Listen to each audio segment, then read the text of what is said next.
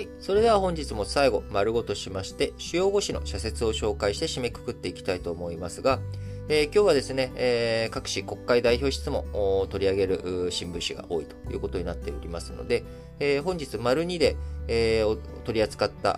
あ国会の代表質問について、え、まず最初にお伝えしていきたいと思いますが、朝日新聞、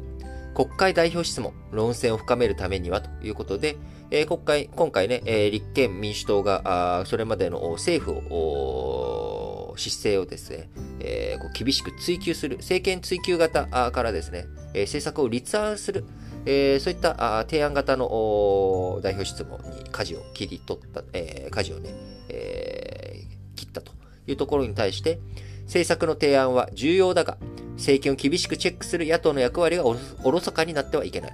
一方、政権の側には徹底した説明責任の履行と野党の対案を受け止める柔軟さが求められるという朝日新聞ですね。えー、毎日新聞、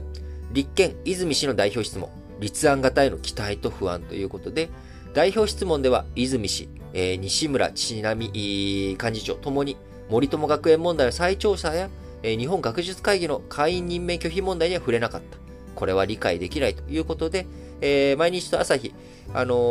ー、論戦を深めていくために政策の提案、まあ、これはね、必要だけども、えー、政権を厳しくチェックするっていう、この役割をおろそかにしちゃいかんよというのが毎日朝日の主張となっております。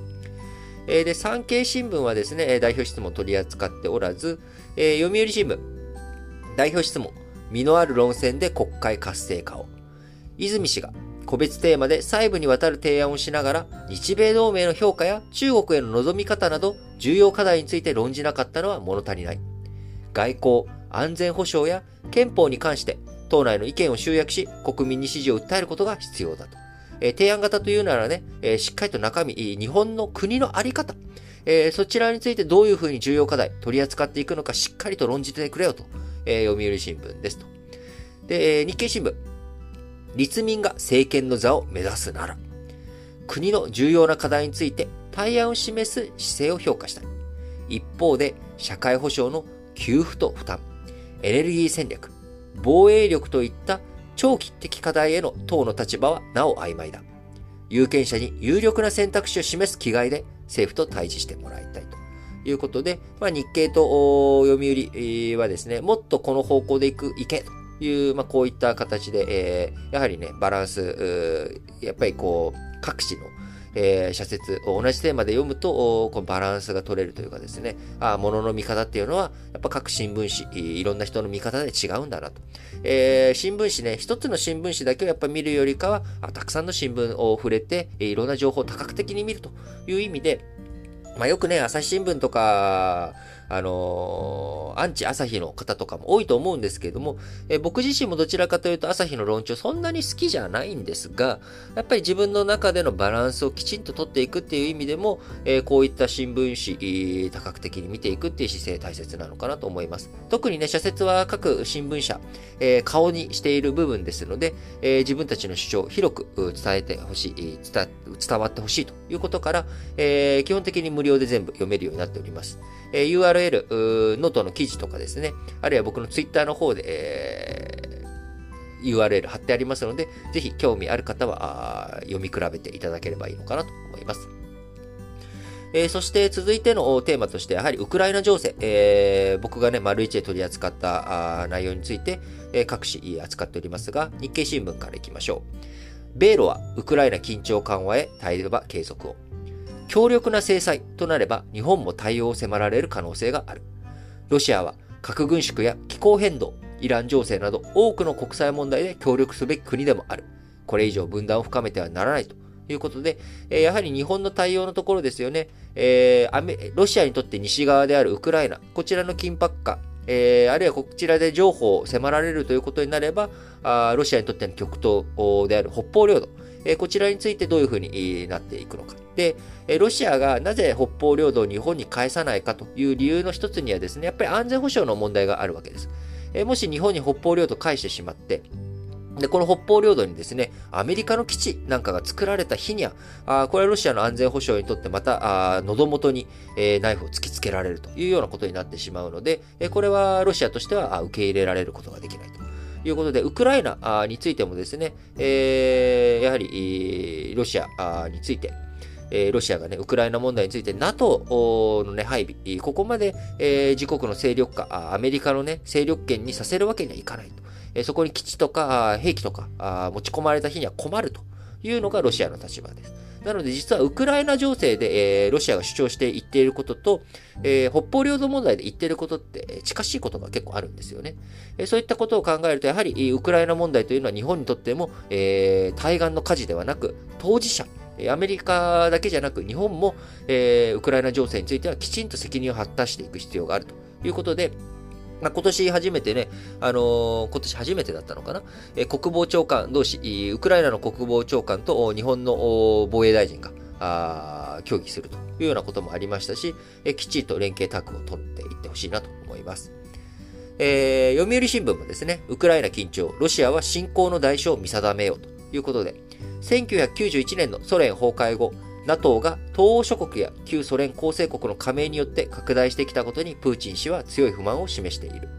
米国によってロシアの伝統的な勢力圏が一方的に削られたと考えているのだろうということでね、えー、丸一の中で NATO の拡大、その流れについてはお伝えをしております。はい。で、あと、次がですね、えー、スーチーさんあ。こちらの判決について、毎日新聞と朝日新聞が両方取り上げておりますので、えー、こちらについてご紹介します。朝日新聞、スーチー氏、軍政下の不当な判決だ。社会を混乱に陥れ、市民を不安にさせているのは、クーデター後に権力に居座り、市民への暴力を続ける国軍ではないか。拘束した NLD 幹部。えー、こちらはね、あの民主派あ、スーチーさんとかと一緒に民主派を進めている、進めていた党ですけれども、えー、この LLD、NLD 幹部らや市民すべてを直ちに解放すべきだと。えー、毎日、毎日新聞、えー、スーチー氏に有罪判決、司法悪用の弾圧許される。だが、思惑通りに進むとは思えない。まあ、そのね、弾圧して NLD の解体とか民主化の流れを逆行させて、えー、軍、国軍にとって有利な方向に、えー、世の中を進めていくっていうこと、えー、その思惑通りに進むとは思えない。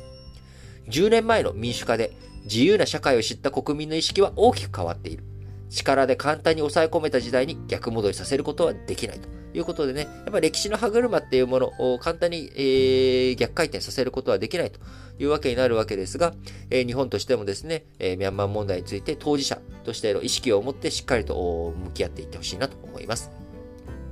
えー、最後、今日ね、産経新聞独自路線で2本話しておりますが、えー、日大の再生、組織統治の欠如に猛省を。危険タックル問題など数々の不祥事に際しても常に説明責任を果たさず、学内外の批判も強引に抑え込んできた。その歪みが限界を超えたのが今回の事件だったと言えるだろうということで、えー、日大のね、えー、大学、日本大学附属病院をめぐる背任事件。え、こちらで日大、ようやく被害届を東京地検特捜部に提出したということです。